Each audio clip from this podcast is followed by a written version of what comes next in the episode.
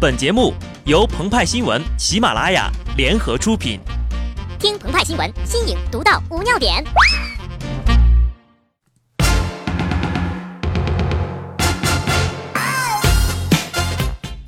本文章转自澎湃新闻、澎湃联播，听众朋友们，大家好，我是机智的小布。公元六一八年六月十八号，李渊登基建唐。遥想当年。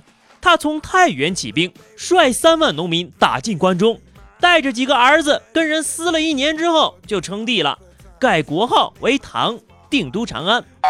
大约一千四百年后的今天，鹏鹏和派派痴痴地守着屏幕，化身石桥，经受五百年风吹，五百年日晒，五百年雨打，只为等待一个 Running Man。十点不到的时候，先看一会儿股市和天气预报。从周一开始呀，沪指又绿了。六月十六号收盘，连四千九百点都跌穿了，板块皆绿，预示着周四要有人戴顶帽子了。不少绝望的股民纷纷的走上了天台，纵身一跃，谁知扑通一声，溅起浪花朵朵。一睁开眼，上海和苏南等地。满世界的水呀，老天爷大概也是入世了，从周一就开始哭，哭的各地呀开启了看海模式。这端午节还没到，人们就已经开始划船摸鱼，在马路上了。时钟一点一点转向北京时间上午十点，鹏鹏和派派的心情也随着时间的跳动而越来越快。在这激动人心的时刻。我仿佛看到了千年之前，唐高祖攻拔长安的飒爽英姿，看到他派兵平定西北，打下河西走廊，收复太原，五劳关大捷，拿下河北，看到他称帝登基时的气势磅礴呀，可把我给等死了呀！十点一到，邓超工作室出了一份严正声明，表示之前的言论纯属诽谤。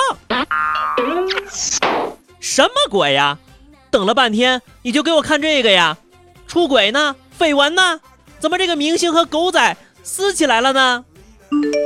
哎，等等啊，有条短信：某宁六幺八终极盛典进行中，即日起至二十二号，零食直品五折，洗护低至二点八。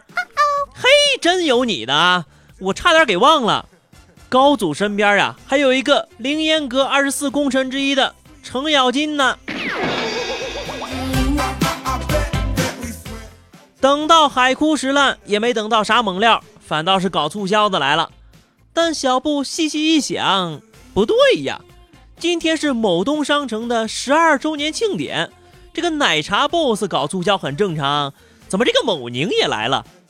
派派就说了呀，六一八。曾经是个知识点儿，如今呢又变成了一个剁手节。在竞争激烈的当下，其他电商也纷纷加入了进来。各位老总一声令下，给我撕！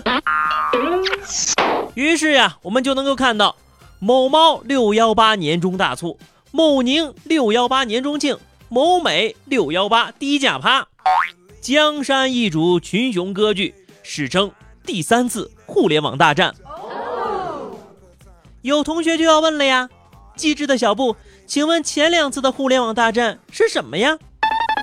既然你诚心诚意的发问了，那我就大发慈悲的告诉你，第一回呀，就是大家耳熟能详的百度和三六零之争，最终以三六零败诉告终。至于第二次嘛，也就发生在前两天。六月十号下午，小米称其电视上的点播数量已经超过了乐视的数倍。First blood。十一号晚上，乐视以两千字的文章回应称小米看不懂生态，人在他在。十五号，小米副总裁王川称乐视电视疑似违反广电总局一百八十一号文件的规定。Double kill。乐视随后在十六号展开发布会，声称对友商 To n a v e 的三个问题一一做出回应。Shut down。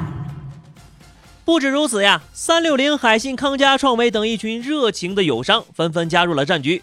或拉帮结伙，或独自出头，战况之激烈，死伤之惨重啊！一群 P 二 P 撕的是风生水起，撕的是惊天动地，气鬼神呐！作业本微博表示，我建议小米跟乐视都停止撕吧，直接比赛送网友手机，谁送不起谁就认输。开始吧，别扯没用的了。有些 P 二 P 撕的飞起来。而有些 P R P 呀，则早已在历史的长河中沉没。江湖有言，那些年我们欠星爷一张电影票，而今天我们欠新哥一个会员。活了这么多年呢，我还是头一回见到有网友吵着要给人打钱的。但是神器虽好用，违法也枉然呐。呵呵，你们都去撕吧，总有一天呢。我们都会悄悄地成为历史的一部分，就像李渊那样，让后人去诉说和评价。正说着呢，鹏鹏就默默地打开了朋友圈，发了一条状态：我接力，我在澎湃，建议国家把澎湃联播视为大学必修课程，建议澎湃联播成为当优质公民必读内容，建议澎澎湃湃当选为本世纪段子手行业领军人物兼国民偶像，不求点赞，只求扩散。好的，那么以上就是本期节目的全部内容了。更多新鲜资讯，敬请关注喜马拉雅澎湃新闻，记得扩散哟。下期节目我们再见吧，拜拜。